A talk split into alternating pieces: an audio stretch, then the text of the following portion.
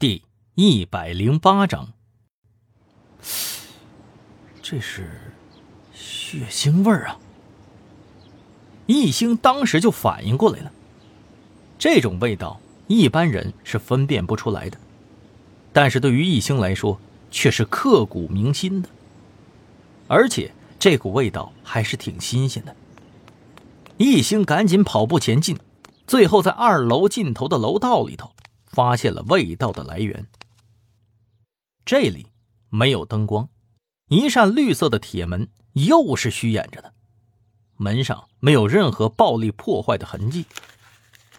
一星戴上手套，轻轻推开了门。警察，不许动！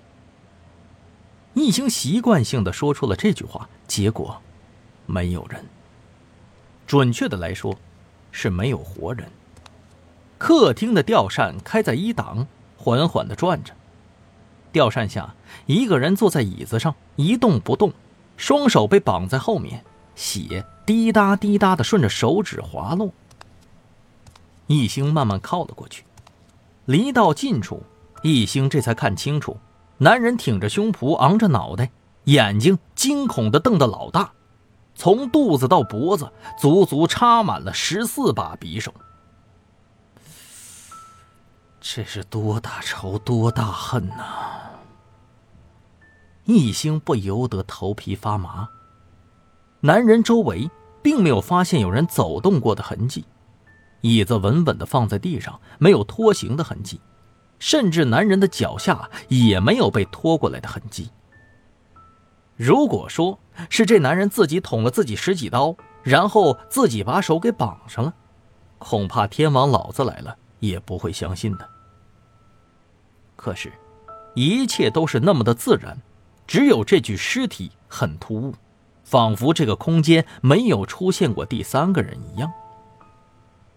怀揣着疑问，易星用视线迅速的搜寻着，最后茶几上的茶具引起了他的注意。打开壶盖，里面是满满当当的一壶茶水，茶叶都沉了底儿，但是水温是热的。茶壶可以看得出来是上等的紫砂，这样的壶只有讲究的人才会用，而一般根据容量都会配套正确数量的茶杯。一星看了一下大小，这个壶应该是四人份的，而茶几上，嗯，少了一个杯子，去哪儿了呢？一星起身向厨房走过去。果然，在洗菜盆里头，他看到了一只茶杯在静静的躺着。一星伸手摸了一下，杯子居然也是温的，杯口留着一个若隐若现的唇印。突然，一星听到外面有个女人惊叫的声音，一星赶忙走出来查看，只见那个女记者和李哥正站在门口，一脸震惊。女记者手上的摄像机仍然在闪着红灯，一星赶紧走上前解释说道：“别动，把录像关了，我是警察，保护现场。”显然，这样单薄的说辞并无法让二人相信。一星的白手套和上面沾染的血渍，无不让他们心里感到恐惧。你杀，救命！救命啊！杀人了！两个人都喊破了嗓子了，然后一溜烟儿跑了。一星不禁头疼了，看样子，整个楼层，包括外面的街道，都听见他们的喊声了。喂，王旭东，我又给你发了个地址，过来吧。一星没有离开这间屋子，而是在沙发上又坐了下去。在这死寂的房间里，他又陷入了沉思。他不禁怀疑自己是不是现实版的柯南呢？所到之处片甲不留。